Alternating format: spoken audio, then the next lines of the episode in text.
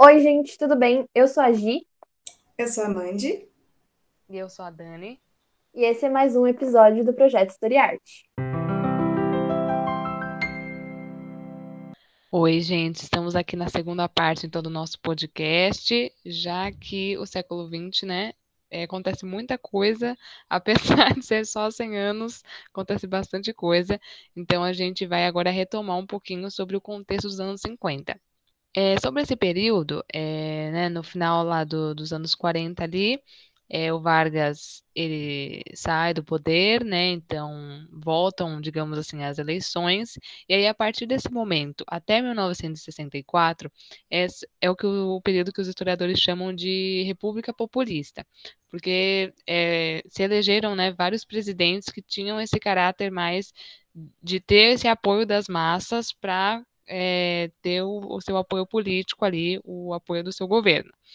É, entre eles, inclusive, o Vargas ele retoma, retorna ao poder por meio das eleições, é, que nesse, nesse sentido né, estavam sendo um pouco mais democráticas, já nesse período do Brasil, então ele fica de 51 a 55 no poder, e aí a partir de 56 nós temos o famoso governo do JK, que é que também, né, nesse contexto nós já temos é, toda a conjuntura de Guerra Fria, então a disputa, né, entre a União Soviética e os Estados Unidos, é, mudanças mesmo, questões culturais, né, a entrada do, das mulheres no mercado de trabalho, essas transformações do pós-guerra, né, elas são é, bem importantes a consolidação, né, dos Estados Unidos como uma grande influência aqui, pelo menos na parte ocidental, né, no Brasil não é diferente, então a gente tem é, essa entrada, né, de produtos, de mídias dos Estados Unidos,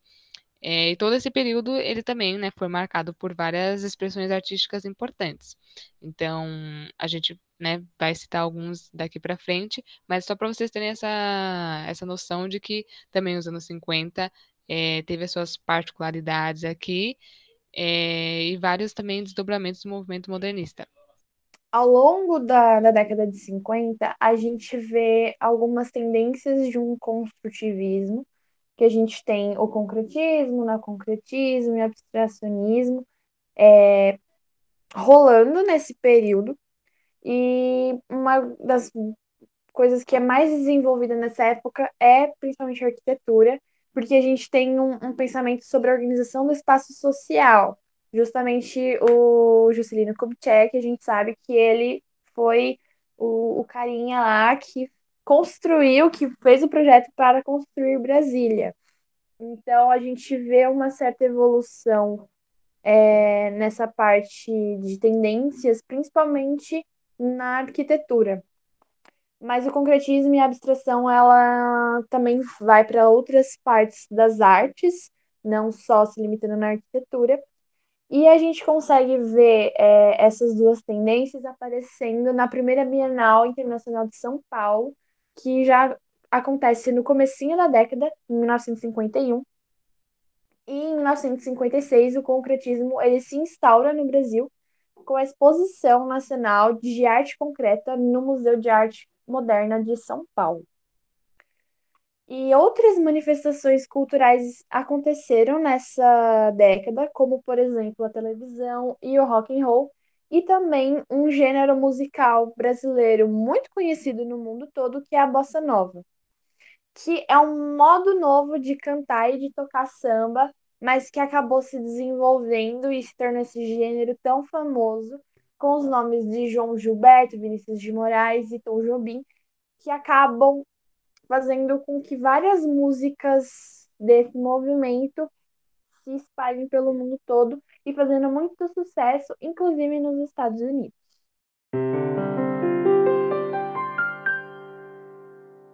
Então, gente, agora entramos nos anos 60, é, né, os anos 60, os anos 70 e o comecinho dos anos 80, a gente vai tratar deles de forma mais conjunta, justamente porque era o período da ditadura militar aqui no Brasil, né, da ditadura civil militar aqui no Brasil. É, ocorreu, né, um golpe, então, de Estado pela, pela uma direita, né, mais conservadora em 1964, é, por, né, por várias questões de, ligadas também à Guerra Fria, à influência dos Estados Unidos aqui no Brasil. Lembrando também, né, que é, esse, esse é o momento que surge, então, a luta pelas independências, a luta pelos direitos civis. Então, querendo ou não, a direita estava sentindo que, opa, a esquerda está se formando de várias formas ali.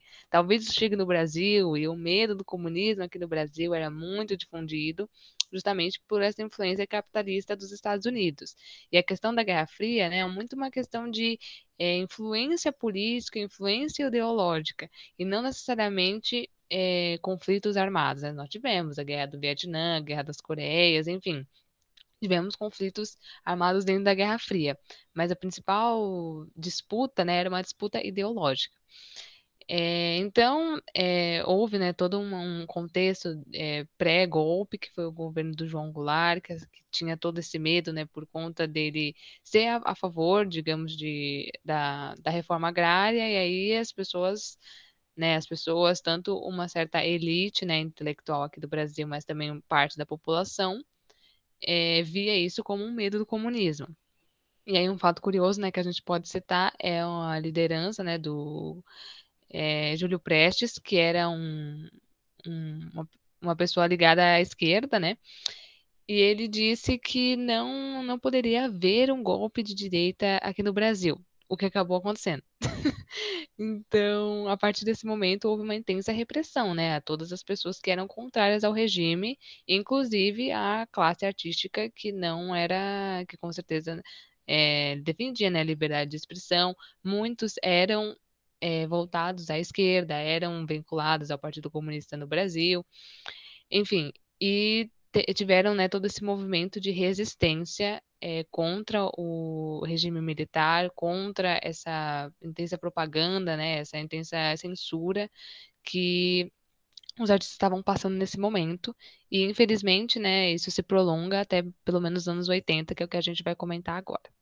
Bom, gente, é, nessa década, como a Dani falou, nessas décadas, na verdade, né, tava um momento muito conturbado é, de violência, enfim, e o que estava predominando na arte era a arte mais experimental, assim, é, vinha trazendo, trazendo algumas coisas da arte moderna, né, a questão da antropofagia, como a gente falou várias vezes, mas estava começando a se encaminhar para arte mais contemporânea, que é o que a gente vê hoje, né?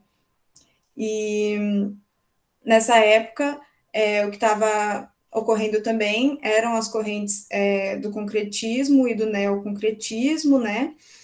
E a gente teve várias manifestações que é, artísticas camufladas, né? Porque os artistas também não poderiam, eles não podiam se manifestar tão abertamente. Era uma arte mais é, subjetiva, assim, para você conseguir pegar a mensagem ali por trás da coisa, entendeu? Então, a gente tem é, nesse momento que são marcantes, assim, por exemplo, artistas como o Elliot Sica, né, que ele começa com uma questão ali mais geométrica, com os meta-esquemas, mas que depois ele vai desenvolvendo a obra dele para uma coisa também mais perform performática, mais de interação com o público, né, é, tem uma obra dele que é o Bólide do Cara de Cavalo, que é uma manifestação contra é, a violência policial, né, de um é, colega próximo dele que é morto pela violência policial. A gente também tem ali naquele contexto, em volta do Hélio, em volta do Hélio Sica, é, os irmãos Campos, com a poesia concreta e com é, as críticas literárias ali em volta. A gente também tem é, o movimento Tropicália, que está ali envolto, então, que puxou muito também para a parte da música, né? E também o Hélio Sica se inseriu é, nesse, nesse movimento, né, com as instalações dele, que retomavam essa coisa do Brasil, uma coisa é, da natureza também. E no movimento Tropicália, é, eles retomavam a ideia da antropofagia, mas ao invés de pegar o que vinha de fora e regurgitar como brasileiro, eles já estavam pegando a questão da cultura de massa que estava se desenvolvendo e pegando todo aquele contexto que a gente também comentou no podcast passado do que estava acontecendo no mundo, né, dessa expansão da, da cultura de massa e fazendo essa transformação para a arte brasileira.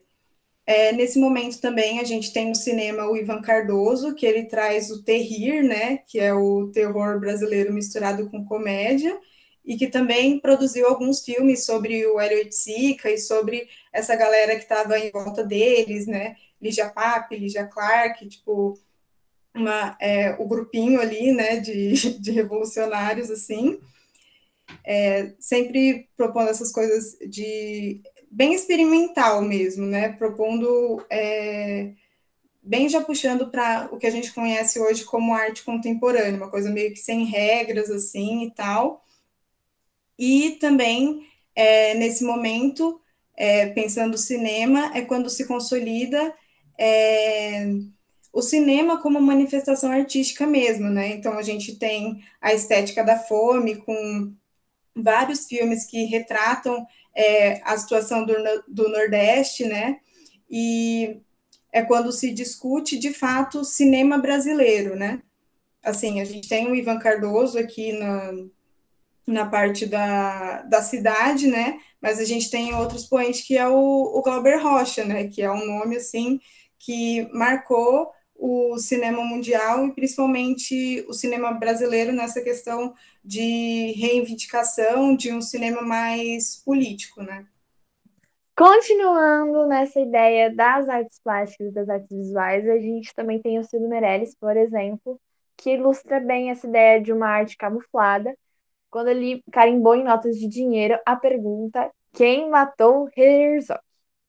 Caso vocês não saibam quem é Herzog, é o Vladimir Herzog, um jornalista que acabou sendo é, capturado pelo pessoal do, da ditadura e é registrado lá que ele se suicidou no DOI-CODE, mas na verdade, assim, a gente consegue ver pelas fotos que seria meio impossível na situação que foi encontrado o corpo dele ter sido um suicídio. E em outros campos da, da arte aqui no Brasil nessa época, a gente tem o CPC da UNE, o Centro Popular de Cultura da União Nacional dos Estudantes, que foi criado em 1961 no Rio de Janeiro e reunia artistas de diversas áreas, então teatro, música, cinema, literatura, tudo quanto é coisa, juntava a panelinha inteira e eles definiam uma tentativa de construção de uma cultura nacional, popular e democrática, por meio da conscientização de classes populares. Então, a, a ideia que eles tinham era de uma arte popular revolucionária. Isso faz com que, é, quando inicia o, o golpe militar, o CPC é fechado imediatamente, a prisão de artistas, e muito disso acaba fazendo com que outros artistas, tanto que eram ligados ao CPC, mas também que não eram, se reunirem para tentar de alguma forma continuarem com esse legado de uma arte revolucionária, uma arte que fosse contribuir nesse momento que estavam vivendo naquela época. E aí, no, no campo do teatro, a gente tem vários nomes, várias peças vários grupos surgindo. A gente tem o, a peça O Show Opinião, que juntou o Cat, João do Vale, Nara Leão. Mais posterior, a gente também tem o nome, por exemplo, de Maria Bethânia. E juntando esse grupo num espetáculo que era musical e que trazia várias críticas com aquela parte da ambiguidade, aquela metáfora, que fazia com que é, fosse provocado essa essa sensação de resistência, essa sensação de revolução também. E eles têm a contribuição do pessoal do Teatro de Arena aqui de São Paulo. Então, o Teatro de Arena é um grupo que a gente pode pensar os nomes de José Renato, Augusto Boaldi, Gianfresco Guarnieri, Oduvaldo Viana Filho, Milton Gonçalves, Flávio Migliciano, Flávio Império, Lima Duarte e tantos outros nomes que produziram várias peças que são muito importantes e que acabam conseguindo algumas driblar a censura e falar dos assuntos que estavam acontecendo na época. Então a gente tem, por exemplo, a emblemática peça Eles Não Usam Black Tie, ponto de partida que pode fazer uma referência ao assassinato do Vladimir Herzog, o Arena Conta Zumbi, o Arena Conta Tiradentes, que são peças musicais que falam de uma revolução e mostra como é possível construir uma outra realidade mais justa e igualitária. E aí a sede do Arena, ela se torna a casa do autor brasileiro, porque eles se preocupam em fazer um seminário de dramaturgia, então eles se preocupam com essas peças que realmente são do Brasil, sobre o Brasil, e não mais aquele negócio de copiar o que está acontecendo na Europa, porque ainda acontecia um pouco disso na época. Então há essa preocupação. A gente tem o grupo também do Teatro Oficina, que tem o grande nome do Zé Celso, que pode ser considerado um, um dos grupos que tem uma das maiores significativas transformações no teatro mundial e sempre como uma posição de vanguarda na cena brasileira. E eles fazem a montagem do Rei da Vela, do Oswald de Andrade, que não conseguiu ser montada na época que foi escrita, só foi montada em 1967. E pode ser considerado também um dos pioneiros da Tropicália, do movimento que a Mandy comentou. E eles têm essa certa simbiose entre uma linguagem teatral e a performance, e sempre com encenações carregadas de crítica social e possibilidades de subverter as práticas do palco. Eles têm um espaço todo diferente, uma forma diferente de também fazer as suas encenações.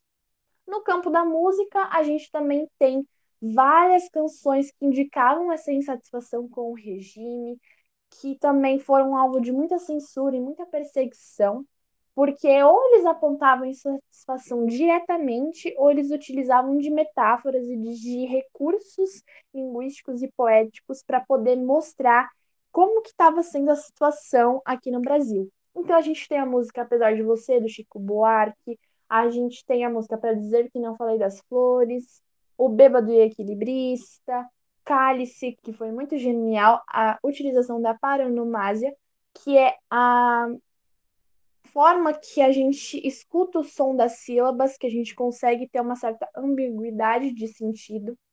A gente tem Tiro ao Álvaro e muitas outras músicas, como, por exemplo, Carcará, Bora Andar, Opinião, que denunciam é, o que estava acontecendo, mostram a posição, então elas realmente são consideradas é, canções que trazem esse viés político muito forte porque nessa época era necessário, de alguma forma, expressar o que estava acontecendo, expressar essa insatisfação e tentar, de alguma forma, fazer com que as pessoas se juntassem e lutassem contra o que estava acontecendo. Todas essas canções, todas essas peças e tudo isso que aconteceu nesse período da ditadura civil-militar é, acabam culminando e contribuindo para movimentos que desejavam a democratização. Então, a gente tem principalmente as diretas já no, no período, principalmente da década de 80. Então, a arte contribuiu muito para que esse movimento ganhasse muita força, conseguisse ter esse processo de redemocratização do país e começasse a ter de novo as eleições dos presidentes feitas pelo pessoal com voto direto e não mais como estava sendo durante a ditadura empresarial civil militar. Então, gente, agora que nós já tivemos esse, é, todo esse contexto, né, dos anos 80, nós vamos falar um pouquinho dos anos 90, que foi é, quando teve, né, as primeiras eleições aqui no Brasil, a eleição do Collor, o impeachment do Collor, enfim, a eleição do Fernando Henrique, várias transformações também, né, nesse sentido de que a Constituição de 1988, ela trouxe muitas inovações, né, em questões sociais e políticas, né, aqui no Brasil, vários direitos, né, começaram a ser assegurados pela Constituição, é realmente, né, a democracia, de fato, com a participação de todos os cidadãos, é, acima, né, de 16 anos, é, puderam, né, é, foi ali legitimada pela Constituição, é, justamente nessa onda, né, dos movimentos negros, dos movimentos feministas, dos movimentos é, das pessoas é, LGBTQIAP+, enfim, vários desses movimentos sociais tiveram as suas demandas atendidas, né, ou pelo menos em parte, por esses por, é, pela Constituição de 1988. Então, a partir, né, também de 1989 até 1991, foi quando teve a queda, então, da União Soviética, que já estava se desgastando, né, é, já fazia um certo tempo, é, e a consolidação, né, dos Estados Unidos como a grande potência mundial e de influência, né, de todo mundo, principalmente aqui na parte ocidental. Então, em relação, né, ao neoliberalismo, também foi uma política muito corrente é, a partir dos anos 90. É, toda, né, todas essas transformações que foram importantes, e aqui no Brasil a gente destaca principalmente, então, esse período da redemocratização, que teve, então, as primeiras eleições, é, enfim, isso que a gente já acabou comentando.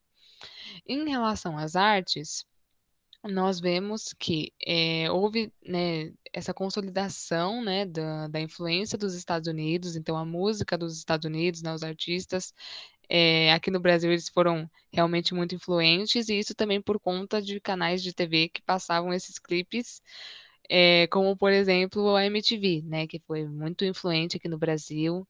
se você é jovem, se você foi criança ali nos nos anos 90, com certeza você já via os clipes das boys bands, especialmente Backstreet Boys. Gosto. é, todo nessa. As girl bands também, né? Spice Girls, enfim, toda essa. É, essa essa é, mundialização né, da, é, da música estadunidense, né? Toda é, essa questão da indústria cultural que também já falamos num outro episódio aqui do podcast. É, então, em relação a isso também, né? Os anos 90, nessa, nessa esperança, né? Nessa questão de, olha, agora vamos poder votar, vamos realmente ter um país melhor. Então, implementação de leis, né, questão do incentivo fiscal também para a classe artística, né, abertura de diversos espaços culturais também no país foram é, foi realmente importante, né, nesse momento. É, a questão também dos quadrinhos, né, a popularização desses quadrinhos é, aqui no Brasil, é, especialmente, né, voltados para o público mais jovem. Então, em relação ao Batman, Superman, Capitão América, houve uma certa humanização, né, desses personagens, porque começou a se trazer esse período obscuro mais pelos super-heróis, é, né, um, uma grande massificação mesmo, né, uma produção em massa desses quadrinhos, desses clipes musicais, dos filmes, né, os, a indústria de Hollywood e a Disney aqui no Brasil também foram bastante presentes, né, nesse momento aqui, é, e várias outras transformações que a gente pode ver ainda hoje é, nos nossos dias, né? Então, por mais que a gente pense, olha, 1920 está longe da gente, essas, é, esses acontecimentos mais recentes, a partir da, da ditadura militar, eles ainda se encontram bastante presentes né, na nossa, nossa vida atual. E dos anos 90 e dos anos 2000, todas essas transformações também, né? Então, é, vários conflitos bélicos acontecendo, né? É, guerras civis também, todo mundo. Então é importante a gente ter sempre essa noção de que a arte acompanha a história e a história acompanha a arte também. Bom, gente, é, na música também, a gente, como a Dani falou, estava tendo muita influência da, do, da música americana, né?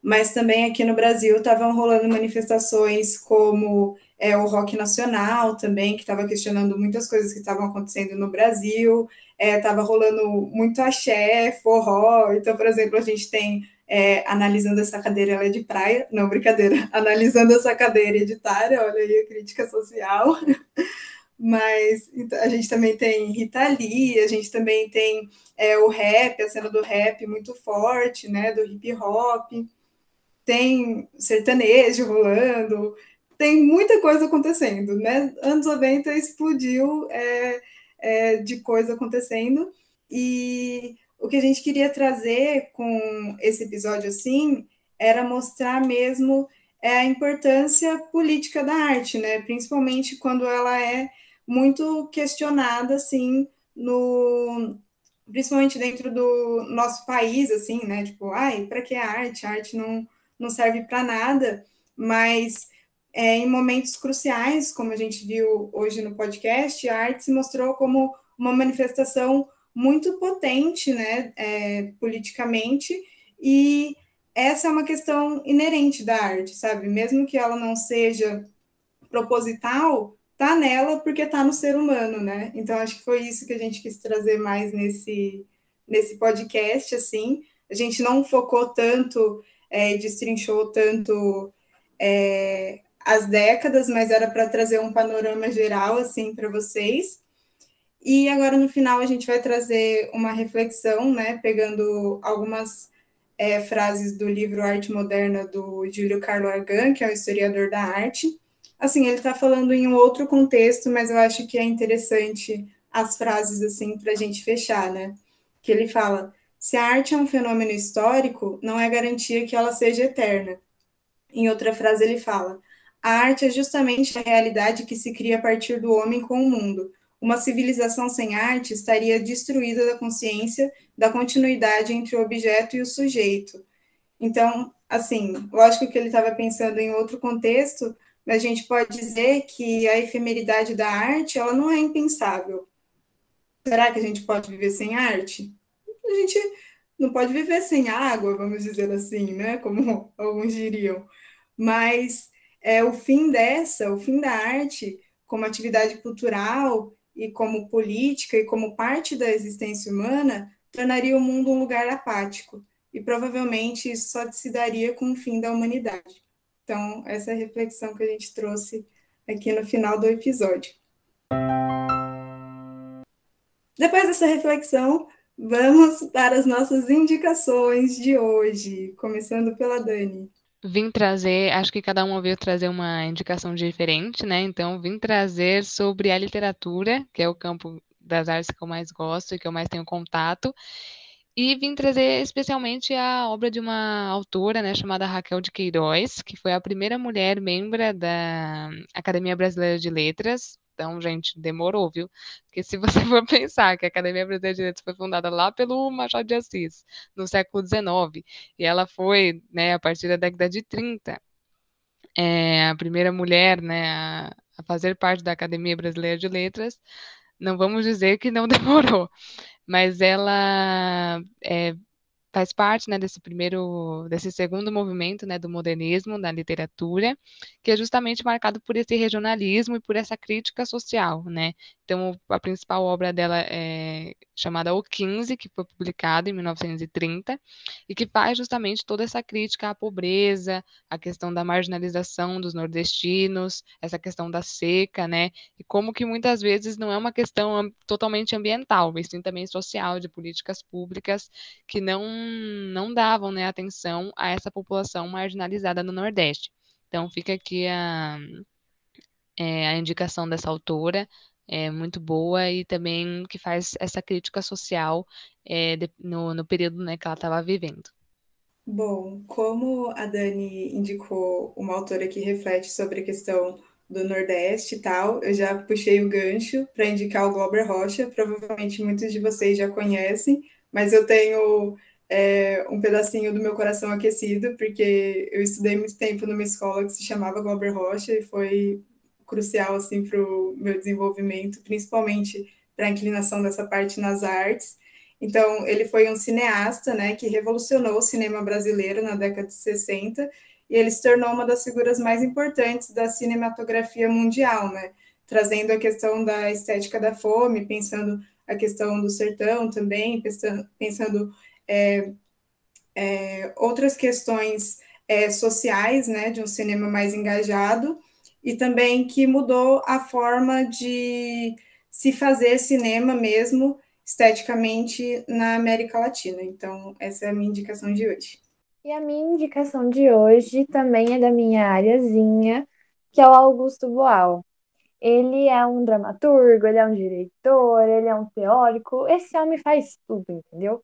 Mas ele foi um dos dramaturgos que mais contribuiu para a criação de um teatro realmente brasileiro e também para um teatro latino-americano, porque ele fez trabalhos fora do Brasil, tanto por ter que se exilar durante a ditadura, mas também porque ele realmente teve várias oportunidades em muitos lugares.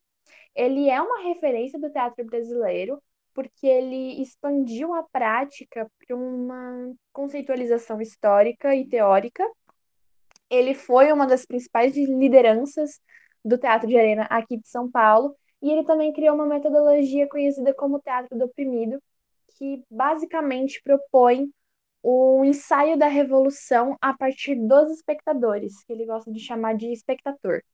Então, é, essas indicações que nós trouxemos, elas são de artistas muito importantes dessa época, e nós também deixamos aqui para aqueles que desejarem entender um pouco mais de como que é a arte em cada uma dessas décadas, um podcast chamado Arte Meio Tempo, que acaba abordando um pouquinho sobre como que é a arte em cada década aqui no Brasil. É isso, gente. Agradecemos por vocês terem escutado o nosso episódio e fiquem de olho nas nossas redes sociais para vocês poderem saber um pouco mais sobre esses assuntos e também perguntar algumas coisas para a gente e propor outros temas. Tchau, gente, e até a próxima. Tchau, pessoal. Obrigada.